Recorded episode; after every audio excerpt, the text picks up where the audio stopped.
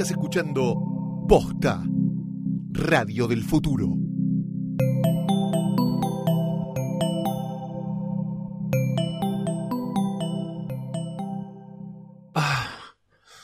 Para Ay. Mar- Mar- Mar- Pará que te estoy, Mar- estoy- Martín, Mar- Estoy contestando un WhatsApp. Martín. Ay. ¿Pero cómo- con qué contestas el WhatsApp? ¿Ese dedo? Pará, pará, pará, pará. Ya está, listo. ¿A vos te parece? ¿Sos un tipo grande? No, me mandaron justo del laburo de una cosa. Uy, qué rico. Hoy, en tecla cualquiera, pornografía. Ay, mamá mía.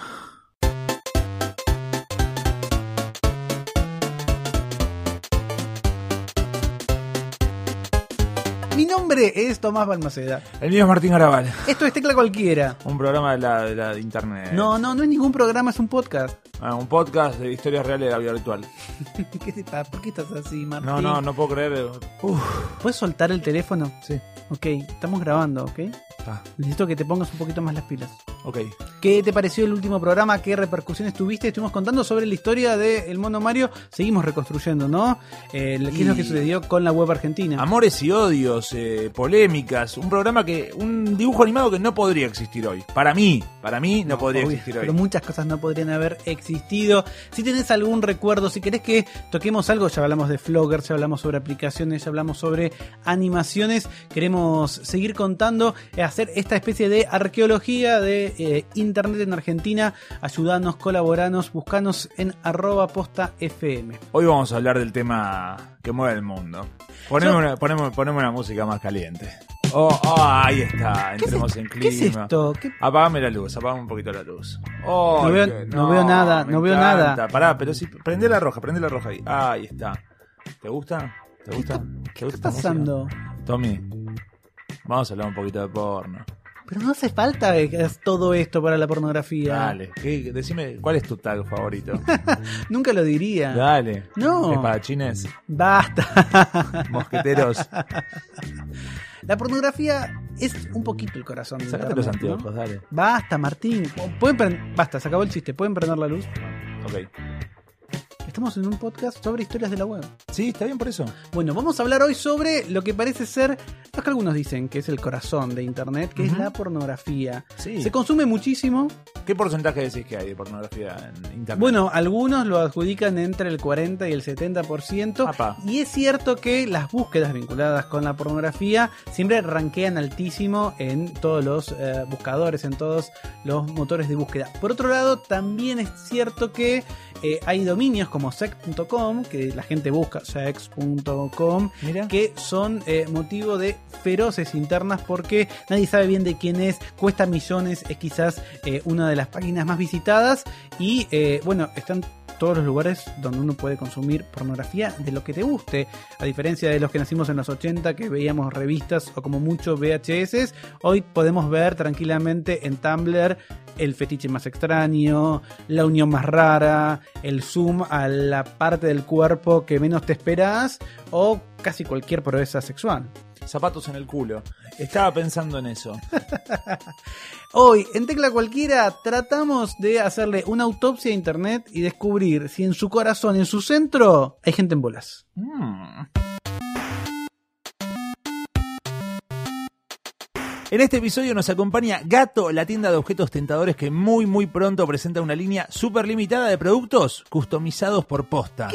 Exactamente, próximamente les vamos a contar acá mismo cómo conseguirlos, pero ya pueden verlos en posta.fm barra gato. ¿Se meten Ah, ahí? no, no, lo, lo- lo estoy viendo en este momento. ¿Lo ves? Tazas, auriculares, todo con el cuetito. ¿Cómo?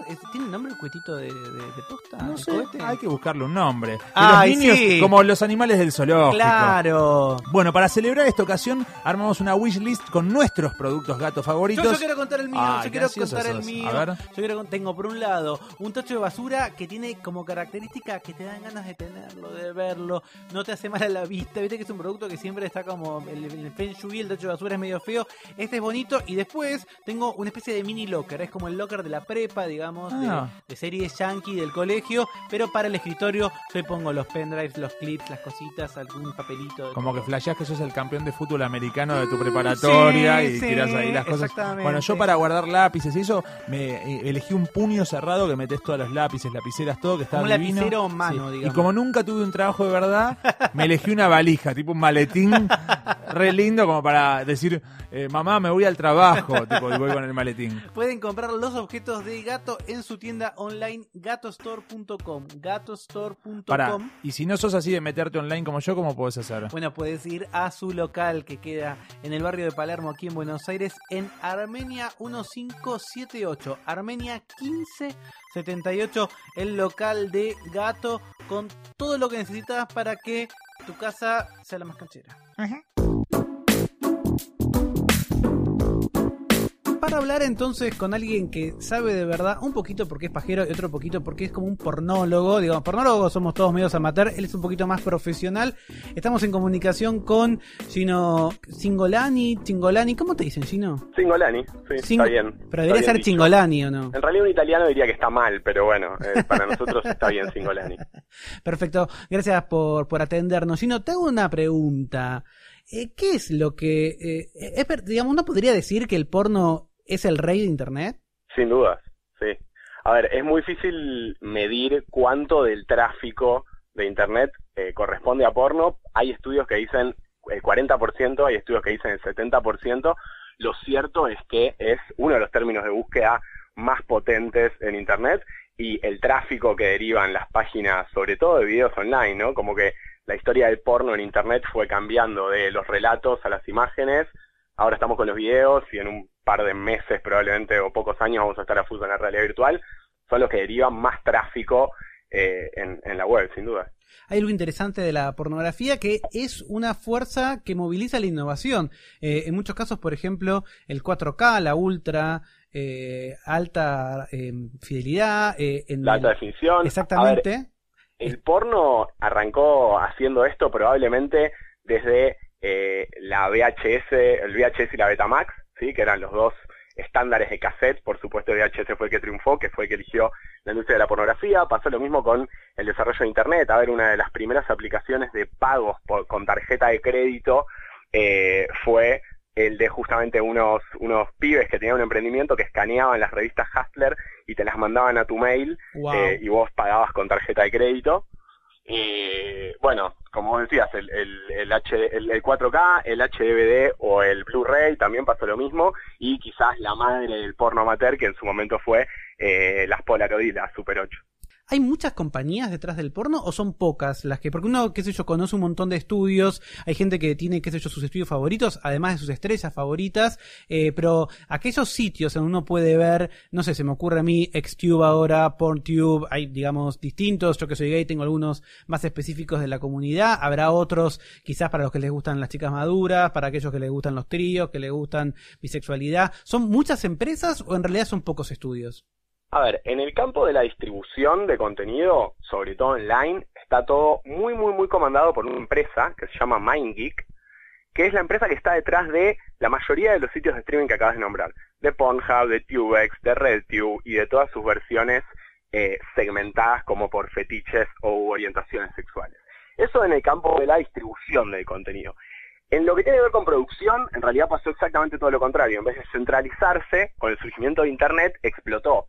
¿Por qué? Porque se empezaron a surgir productoras chiquititas que generan porno de nicho, ¿no? Como porno de autor, porno ético, porno osado, eh, bueno, ni hablar, eh, porno gay porno hetero es como algo que, es masivo, pero digo, hablando como de, lo canónico del porno gay y del porno hetero, pero sobre todo de los fetiches sexuales, empezaron a surgir un montón de productoras chiquititas que empezaron a distribuir contenido en internet y que usan las páginas de MindGeek, como decíamos, Pornhub, RedTube y todas esas, para llevar sus primeros visitantes y sus primeros cuotas de tráfico a su web para ganar suscripciones. ¿Por qué pensás, o sea, cuál es el negocio detrás de que sea tan fácil ver clips de porno? O sea, ver 8, 9, 10 minutos de, de una película pornográfica parece sencillo, están todos estos sitios y eh, ¿cuál es la idea, digamos? O sea, bueno, ¿por qué ese, permiten ese eso? es el negocio, ese, ese es el negocio de, de esta empresa grande que se llama. Hay un documental que está muy bueno, de hecho está, está por streaming, lo pueden ver por Netflix, que se llama Pornocracy, que habla un poco de, de, cómo se armó la lógica de esta empresa,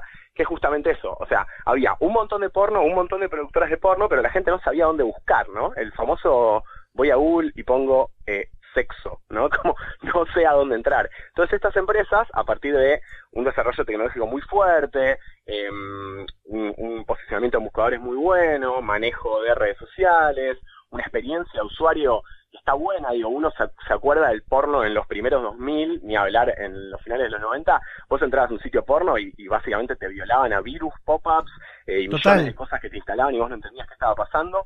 Lo cierto es que ahora la experiencia en estos sitios está muy buena, entonces las productoras hacen como una especie de, lo que se dice como un, un cambio, ¿no? un trade-off, bueno, yo te doy mi contenido, te doy buena parte de mi contenido, porque vos lo que vas a hacer es atraer una audiencia muy grande y una porción pequeña de esa audiencia muy grande que vos me vas a traer va a llegar a mi sitio web y va a pagar la suscripción y con eso voy a poder seguir produciendo películas. Esa es como la lógica, ¿no? Gino, muchas gracias, nos has iluminado eh, y nos acercamos entonces a la, a la verdadera, a, al verdadero alma de Internet que no es otra cosa más que la pornografía. Yo me quedé mudo, no dije nada de lo que me la nota. En esta temporada de Tecla Cualquiera nos acompañan nuestros amigos de Samsung. Estuvimos hablando mucho acerca de la realidad virtual el año pasado. Estuvimos charlando también este año. Tuviste una experiencia eh, del tercero, del cuarto tipo con la realidad virtual. Viví con... en la realidad virtual. con un Samsung Gear VR, con este visor que te permite adaptar cualquier teléfono de la línea Samsung Galaxy, desde el Samsung Galaxy S6 en adelante, incluyendo por supuesto el nuevo Samsung Galaxy S8, con una pantalla de Super AMOLED que la verdad es hiper realista, pero no solamente tiene que ver la realidad virtual con divertirse o con juegos o con entretenimiento, sino que también nos permite vivir experiencias diferentes, únicas, como por ejemplo ir a un recital. ¿Vos te imaginas un recital en realidad virtual? Eh, no, pero me gustaría imaginármelo porque no me gusta ir a recitales. Digo, la gente, hacer filas. Ok, un argentino pensó como vos. ¿En serio? Sí, sí, escucha. A ver. Básicamente es la primera plataforma de distribución de contenido inmersivo, en realidad virtual, aumentada y mixta, de música, eh, de música, ¿sí? Primer contenido musical, eh, primera plataforma de distribución de, contenido musical en, tecnologías inmersivas como la realidad virtual aumentada y mixta. ¿La idea cuál es? La idea es que uno pueda vivir, por ejemplo, eh, un concierto como si estuviese en el estadio, pero desde su casa. Sí, exactamente, es un poco eso. Básicamente, The Artify está organizada por canales, canales eh, de artistas, de conciertos, tenemos uh, artistas como Metallica, Maroon 5, eh, 21 Pilot, que crean su canal y empiezan a, a, a, a, partir de ahí distribuir su contenido de música. Después tenemos algunos conciertos como Lollapalooza y algunos más alrededor del mundo eh, y lo que vos tenés es un abanico de canales. Cuando entras en la plataforma, decidís entrar al, al que te gusta y desde ahí, utilizando realidad virtual, eh, accedes a ese contenido inmersivo. En algunos casos son video, como el videoclip que veías en MTV o eh, eh, en la televisión, pero en forma inmersiva, con una experiencia de realidad virtual, o mucho, este, que de hecho es la mayoría, lo que tenemos son conciertos, que conciertos que grabamos o que transmitimos en vivo y que te permiten,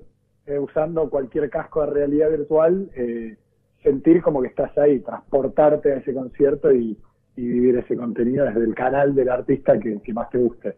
¿Y cómo es la tecnología de esa plataforma? Yo estuve, eh, recuerdo en el concierto, por ejemplo, que se hizo en homenaje a, a, a Soda que veía algunas cámaras rarísimas que tenían un montón de lentes, personas con trajes medios raros que iban colocando eso. ¿Cómo es la, la, la tecnología para poder captar eh, en 360 grados los, los recitales? Hay, hay dos grandes eh, eh, dos grandes tipos de tecnología. ¿sí? Primero, la tecnología que usamos para eh, crear contenido 360 de realidad virtual. Eso básicamente son cámaras que tienen lentes este, ubicados eh, alrededor de la cámara, ¿sí? utilizamos entre 6 y 12 lentes dependiendo de la cámara, eh, que lo que hace la cámara simplemente es filmar en todas las direcciones, entonces lo que hacemos es posicionamos diferentes cámaras en los diferentes lugares del concierto para permitirle a la gente este, moverse a través de esas cámaras utilizando la realidad virtual. Eh, y después otra tecnología que usamos que es un poquito más compleja y a veces nos requiere distribuir más cámaras es la generación de contenido en hologramas. ¿sí? para eso, en lugar de tener una cámara que capta en todas las direcciones, lo que tenemos que hacer es distribuir cámaras eh, alrededor del espacio, ¿sí? porque van captando eh, lo que va ocurriendo desde, todos los puntos de vista y con, lo, con eso lo que hacemos es después procesarlo y crear, por ejemplo, el holograma del artista. Eh, entonces, esos son los, las dos grandes tecnologías o tipos de, de producción de contenido que, que, estamos usando. Facundo, la gente que quiera probar esta nueva tecnología o conocer un poco más, ¿dónde la puede encontrar? Puede entrar a nuestro sitio web que es theartify.com, ahí podés ver eh, muchos de los canales que ya están disponibles, es totalmente gratuito, o lo mismo te la podés descargar de, cualquier market de Android o de iOS, te descargas la aplicación y ahí podés empezar a jugar y verlo. Lo interesante es que no necesitas, eh, por ahí mucha gente me dice, uy, pero necesito un, un casco de realidad virtual, un cardboard.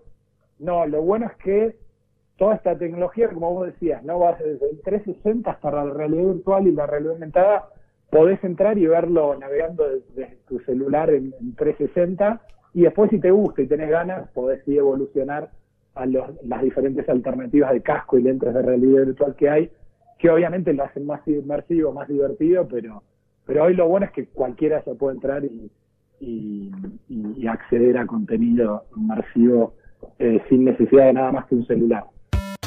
Puedes usar Vertify y otras aplicaciones de realidad virtual con el Samsung Gear VR, el visor de Samsung. Y recordad que también tenés la aplicación Samsung VR, buscala en el Play Store, que tiene contenido adaptado para la realidad virtual, contenido en 360 grados, inmersivo. Es especialmente de Samsung, hecha para los usuarios de Samsung y que también te permite ver contenido que tengas en tu celu. Seguimos en la búsqueda de el alma de Internet. El, corazón, ¿no? Que es lo, donde bombea, ¿no? Justamente. Exactamente. Nos dicen que es la pornografía. Lo que mueve el flujo de Internet. ¿Cuántas metáforas que tenés ahí Muchas. para decir? Sí, soy muy me da un poquito de miedo. No entiendo cómo me quedé fuera de polémica en el lugar. Bueno, la pregunta es, eh, ¿se puede trabajar de eso? ¿Hay, hay, maneras en donde uno quizás puede utilizar eh, alguna de esas ventajas de la web para el propio provecho desde acá, desde Argentina. ¿Sí? Vamos, bueno, vamos a, vamos a averiguarlo, no lo sabemos. Vamos a, a hablar con alguien que trabaja de Camgirl. Camgirl es alguien que eh, muestra su intimidad y muestra lo que quiere mostrar eh, en, en una, una, camarita web, desde su casa, desde su dormitorio y todo, y aparentemente recibe algo a cambio. No sé bien qué recibe, pero para que nos cuente amor. bien, creo que algo más que amor. Es, es difícil el amor por una camarita, No sé. pero bueno, qué sé yo. Vamos a hablar con eh, Cherry Vecchio, que, que es una camgirl. ¿Cómo estás, Cherry? Hola, ¿qué tal? ¿Todo bien? Eh, ¿vos recibís amor u otra cosa a cambio de, de, de, tu- de- de lo que mostrás en, en cámara? Eh, más que nada dinero. ¡Vamos! Es lo que quería. Ah, bueno, está bien. Eh, hay otras cosas también, compañía, capaz. No sé si amor, es un poco complicado, capaz, el amor eh, en ese vínculo. ¿Y cómo, cómo arrancaste? ¿Arrancaste por la necesidad de dinero o también disfrutabas de la, de la posibilidad de mostrarte y de remotamente este, entretener o seducir o ratonear este, a otras personas a distancia? Un poco y un poco, o sea, sí, necesitaba dinero, eso fue obviamente eh, lo principal, porque como con cualquier trabajo, ¿no? Uno empieza a trabajar pues necesita dinero, después va viendo más o menos si, si le gusta, qué puede hacer con eso. Y después sí encontré eh, placer y satisfacción, digamos, en el trabajo, pero sí, inicialmente me metí porque necesitaba dinero. Eh, Cherry, te hago una, una, una pregunta. ¿Vos sentís que, que esto que haces eh, en la web eh, lo podrías hacer con esa asiduidad en la vida real o hay algo de esta virtualidad que vos encontrás más cómodo? O quizás más redituable, qué sé yo. De hecho, hago un poco las dos cosas ahora. Eh, si bien inicialmente eh, sí trabajaba nada más virtualmente, eh, más recientemente he empezado también a trabajar un poco en, en lo que sería la vida real y son cosas diferentes igual.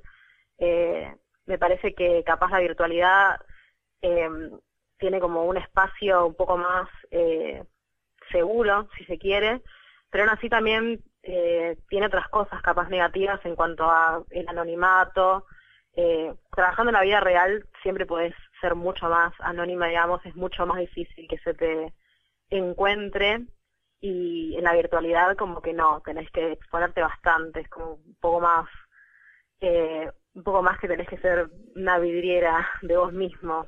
¿Aprendiste a convivir con el hecho de que, o sea, el archivo digital de Internet es, es eh, casi infinito y digamos este, que las imágenes que ya brindaste al mundo te van a acompañar hasta el resto de tus días y demás? ¿Te reconciliaste con esa idea? Sí, eh, de hecho, una de las cosas, eh, siempre que hablo con, con otras personas que trabajan de esto y, y hay una frase que es muy, eh, que es un poco como una frase que siempre decimos, que es que estar desnudo en Internet es para siempre. Y, mm, y cuando alguien me pregunta de, de porque quiere hacer este trabajo, porque está interesada en hacer este trabajo, es algo que yo siempre digo, ¿no? Que, estar desnudo en Internet es para siempre, porque por más que vos borres las cosas, siempre alguien las puede tener, es algo que te puede llegar a perseguir, por parte, depende de qué es lo que quieras hacer después con tu vida. Eh, hay trabajos que te pueden pueden encontrar tu archivo de fotos en pelotas de internet o de videos o lo que sea y, y te puede traer problemas, básicamente. O también en tu vida personal o lo que sea, ¿no? Pero bueno, eh, capaz en, las cosas así eh, formales puede ser un, un poco más dañino para la vida. Arrancamos el programa de Tecla Cualquiera de hoy con Tomás diciendo que eh, la pornografía es el corazón o el alma de Internet. ¿Para vos esto es así? No sé, y los genitales capaz más de internet que el corazón o el alma. Pero, pero sí, yo creo que la pornografía es una gran parte de internet. Aparte, creo que muy poca gente que no consume, o sea, muy, po- muy pocos usuarios de internet me parece que no consumen pornografía, la mayoría consumimos. Eh, es algo que está presente en, en nuestras vidas en, en gran escala, me parece. Eh, y que no, no solemos tomar muy en serio, como que no, no nos ponemos mucho a cuestionar qué es lo que, lo que atraviesa la pornografía que consumimos, más allá de, de, de calentarnos, digamos. Bueno, Cherry, Cherry Vecchio la pueden encontrar ahí googleando en sus, en, en sus redes sociales, sino también en myfreecamps.com. ¿Cuál es la otra red que nos dijiste, Cherry? Eh, Many Bits y I Want Clips. I Pero me pueden, si buscan Cherry Vecchio, háblenme y, y les paso todo. ¡Vamos! Gracias, Cherry. Te agradecemos mucho esta comunicación con Tecla Cualquiera. A ustedes. A ver, Martín, si yo te pongo esto, por ejemplo. A ver. El comandante. Obvio. Mi favorito es ese.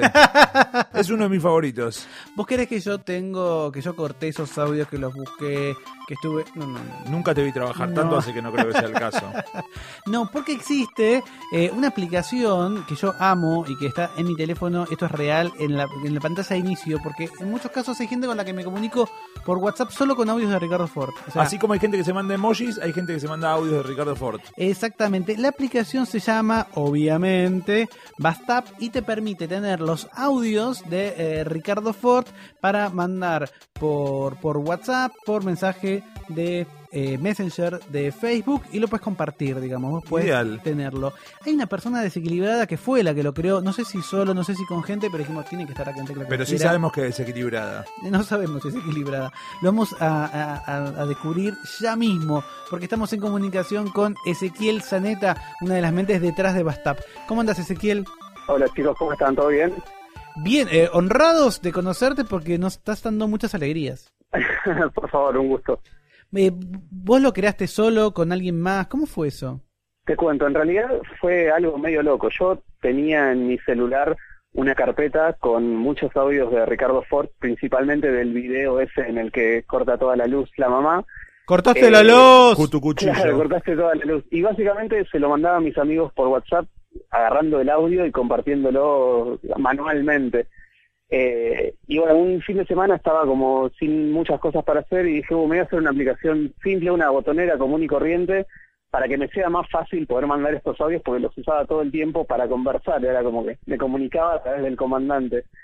Eh, y bueno, así fue como surgió, dije, bueno, ya fue, hago la aplicación y, y la armé para compartir yo de una manera más cómoda los audios. Ezequiel, eh, la gente cuando tiene un fin de semana libre no dice como me, me voy a hacer una aplicación. Por ahí dice tipo me voy a ver una película o voy a tomar un helado en familia, no sé, diferentes planes, algunos más divertidos.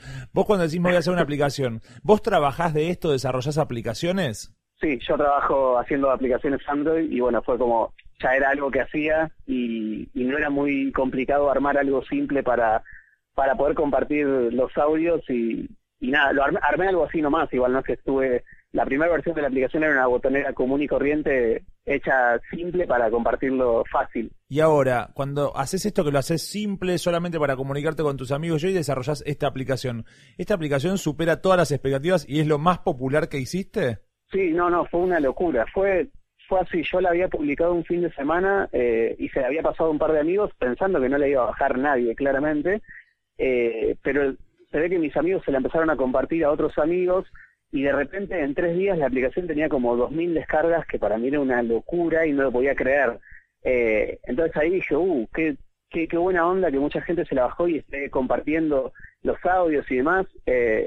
Y ahí fue como que dije, bueno, voy a hacer tipo un post en Taringa sobre la aplicación, porque obviamente había mucho público taringuero por cómo calificaban la app, eh, y ahí fue el boom donde se la empezó a bajar un montón de gente. Gracias a ese post, los chicos de Taringa me contactaron y me dijeron, che, está buenísima la aplicación, nosotros queremos mucho al comandante dentro de Taringa, eh, y nada, fue como una ayuda muy grosa por parte de ellos y ahí explotó. Actualmente, ¿cuánta gente la descargó la aplicación? La aplicación tiene más de 400.000 descargas entre Android y iOS. Es un montón. ¿Y cómo convivís con eso? Para una persona que trabaja desarrollando aplicaciones y qué sé yo, que una cosa que empezó como un hobby tenga 400.000, eh, a veces tipo, eh, decís, uy, la puta madre, hice, no sé, por ahí hiciste, por ahí estamos hablando con Ezequiel Zaneta y Ezequiel Zaneta es una aplicación que, que hace cirugías a corazón abierto, no sé, hace una aplicación revolucionaria y todo el mundo se bajó la eh, Basta.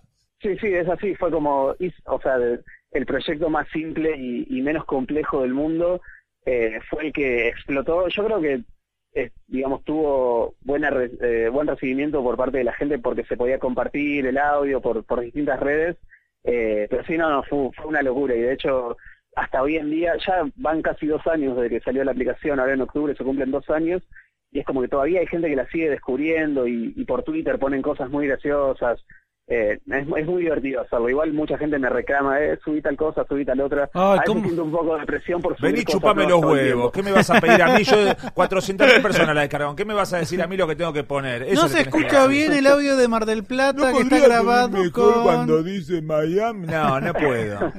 ¿Dónde pueden bajarse Bastap?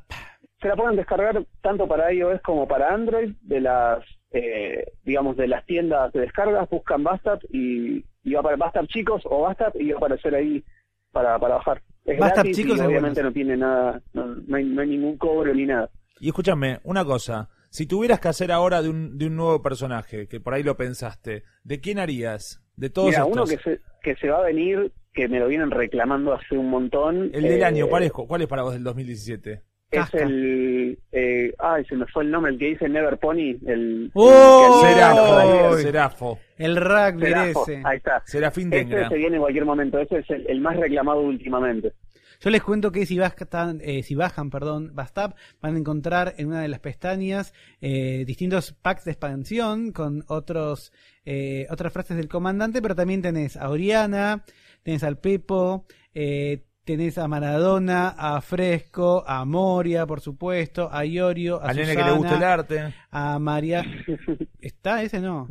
Ah, ¿sí? está el atendedor de boludo, o sea. Eh, lo bueno es eso, que vos lo usás, digamos, elegís la frase, hay un botoncito eh, directo, un shortcut a, a, WhatsApp o al Messenger de Facebook y lo envías y ya está. Y la gente ni se entera y recibe eso y muere. Exacto, sí, sí, sí, tiene ahí un, acceso rápido, digamos, en, eh, en Android y, lo compartís al instante y nada, está bueno, es como una manera más divertida de, de comunicarte. Igual muchos me escriben y me dicen, ya me echaron de 75 grupos de WhatsApp para mandar 28 audios por segundo, pero bueno, es, es parte del juego.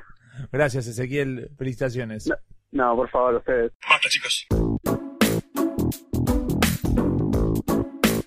Analizando cuáles son las ruedas detrás de la pornografía en Internet. Sino ya nos contó un poco eh, de qué manera la pornografía de alguna manera movilizó siempre la innovación en tecnología. Estuvimos con Cherry que nos contó cómo ser una camger, cómo mostrarse a cambio de dinero. Y vamos a hablar ahora, Martín, con un alguien que podría ser un emprendedor. Alguien que empezó... ¿Andy Freire? No, pero bueno, no sabemos. O sea, podría ser el Andy Freire del futuro. De alguna manera empezó a filmarse por en, un sitio eh, de videos pornográficos y de golpe fue creciendo, creciendo y hoy filma no solamente por placer, sino también por dinero. Es mítico en el ambiente gay argentino, es Juliancito Matías. ¿Cómo estás, Julián? ¿Todo bien? ¿Y ustedes?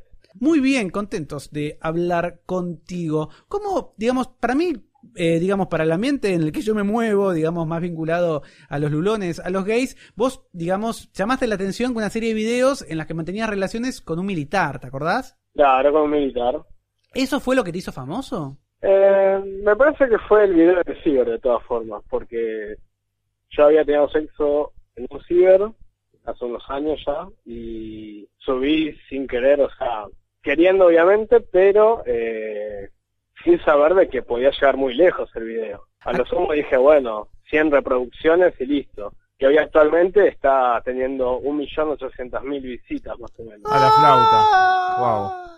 En el, en, eh, ¿Cómo es la escena del ciber? Esa no la vi. ¿Cómo que no vieron ese video? No, la del, no, no, no, eh, o sea, eh, es, ah, es como en, un, en, un, en, una, en una cabina. Claro, en Floresta era el ciber. Muy bien. Bueno, a partir del, del, del video del ciber, este que yo te contaba de- del militar, Sí. empezaste a cobrar, digamos, más eh, mayor notoriedad y hoy terminás eh, filmando para algunos estudios. Esa, esa propuesta, ¿cómo te llega? La verdad que me gusta. Está bastante copado. La gente te reconoce.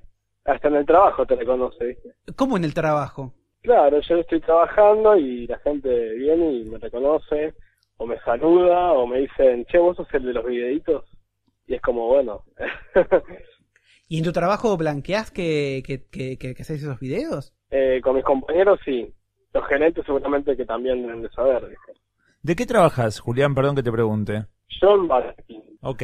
Sé, sé como muy amplio, ¿viste? Trabajo para Burger King, para Just. Bien. Y contame una cosa, y dentro de esas, de esas propuestas, eh, yo te he visto eh, promocionando, Julián tiene una cuenta de Twitter que sistemáticamente la va cambiando porque se la van dando, de baja por denuncias, es una cuenta power, digamos, por decirlo de alguna manera. Eh, ¿Tu dirección actual cuál es en Twitter? Mi dirección actual es twitter.com barra jmatíasx.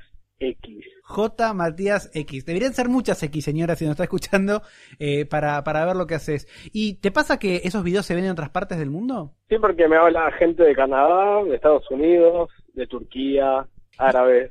Sí, de todos lados. ¿Vos sentís que eso puede ser entonces eh, una, una fuente de ingreso en el futuro que te permita dejar otros trabajos o lo tenés como algo aparte? Eh, y yo diría como un extra. Ok. A mí me gusta trabajar de todas formas. Igual esto lo tomo como un trabajo también. ¿Y tenés, digamos, gente que te pague por, por algo más en vivo, digamos? También, me pagan por ver en vivo, a través de Cam 4 también, que tendría que orientarme un poquito más cómo, cómo cobrar el dinero. Ah, porque, te- eh, porque es tipo en dólares, algo así. Es más difícil de Claro, cobrar. tengo bastantes dólares. Muy Pero bien. todavía no, no puedo encontrar a alguien que me guíe. Acá tenemos a Tomás Balmaceda, que es el rey de la monetización en Internet, que ahora ya enseguida los dejamos por Lo vamos, privada. lo vamos a averiguar, Julián. Tengo, tengo una última pregunta. Eh, ¿Vos tenés, qué, qué consejos le, daría a, a- le darías a alguien que está escuchando, chico, chica, de que le guste lo que le guste, eh, que quiera, digamos, hacer, ser como vos y ganar algunos dineros eh, haciendo videos o en presentaciones así más en vivo? Que se sume, o sea, que no tenga ningún problema, que no sea tímido, que no, no piense en el qué dirán, ya sea la familia o alguien que lo reconozca. O sea, queda en uno. Recién charlábamos con una chica que se llama Cherry que decía que eh, una vez que uno se desnuda de internet queda para siempre. ¿Eso a vos no te preocupa, digamos, que esos videos en los que se te ve desnudo o manteniendo relaciones se vean siempre? No, la verdad que no, no, no me modifica mucho. Igual sé que una vez que, no sé, ingresa, no sé, subo un video en Twitter, en Twitter se, se propaga para un montón de partes del mundo. Y en otras páginas también. Hay videos míos que están en Pornhub y yo nunca subí videos. O sea, no subí ese video justamente en esa página. O sea que de alguna manera perdés control de esas cosas, lo, lo pones en, en Twitter y, y después mandando solo. Bueno, Julián, También hay perfiles que usan mi foto, ya sea en Grindr o en otras aplicaciones, tampoco me modifica. o sea pero que, nada. digamos, De todas formas, mi familia sabe, está todo más que bien. Eso te iba a preguntar, eh, ¿puedo contar eh, off the record que estábamos esperando para hacer la nota porque estás en el cumpleaños de tu abuela? Claro. Tu abuela... Ya, ya me liberé igual. Ah, perfecto. Pero por ejemplo, tu Estoy abuela... portándome mal un poquito en Bien. el shopping. Perfecto, muy bien. Pero por ejemplo, tu abuela sabe, cuando decís mi familia sabe, ¿incluye a tu abuela? Eh, no, mi abuela no sabe. Ah, bueno, creo que no. perfecto. Ella piensa que, es- que soy hétero. Pobre. Muchísimas gracias, Julián. Juliancito Matías, una estrella del porno gay. Estoy viendo a Martín que eh, le chequeaste la cuenta de Twitter. ¿Qué te pareció? Es grande. Thank you.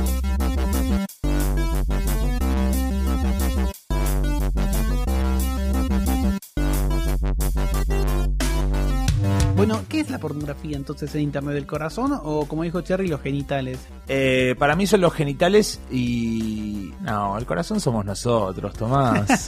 Para mí, algo interesante que tiene todas estas eh, conversaciones y charlas que tuvimos en este episodio es rescatar algo más allá de los chistes que, que dijo Julián Matías. Cuando yo era chico, hablar de pornografía, mucho más cuando pensamos en nuestros padres, nuestros abuelos, era algo prohibido, era algo muy oscuro, era algo de lo que no se podía hablar.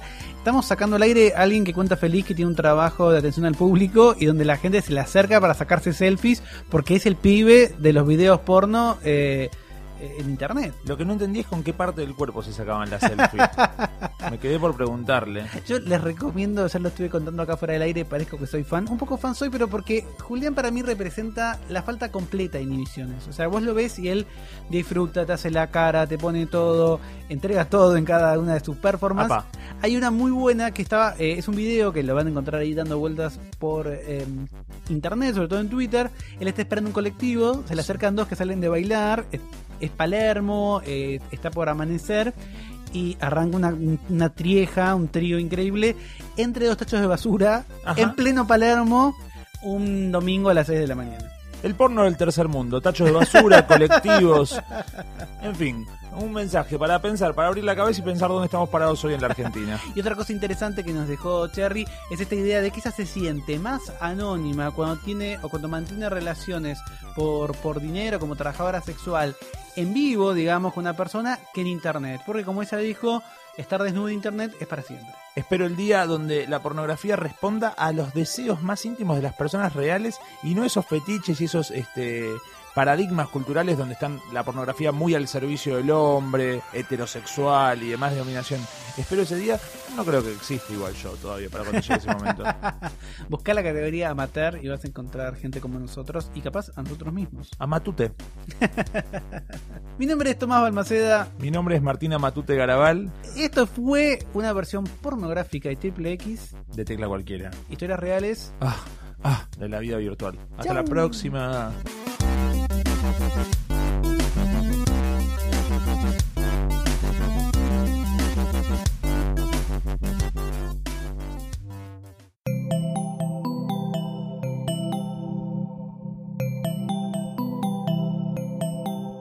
Si te gustó este episodio, hay mucho más para escuchar en Posta.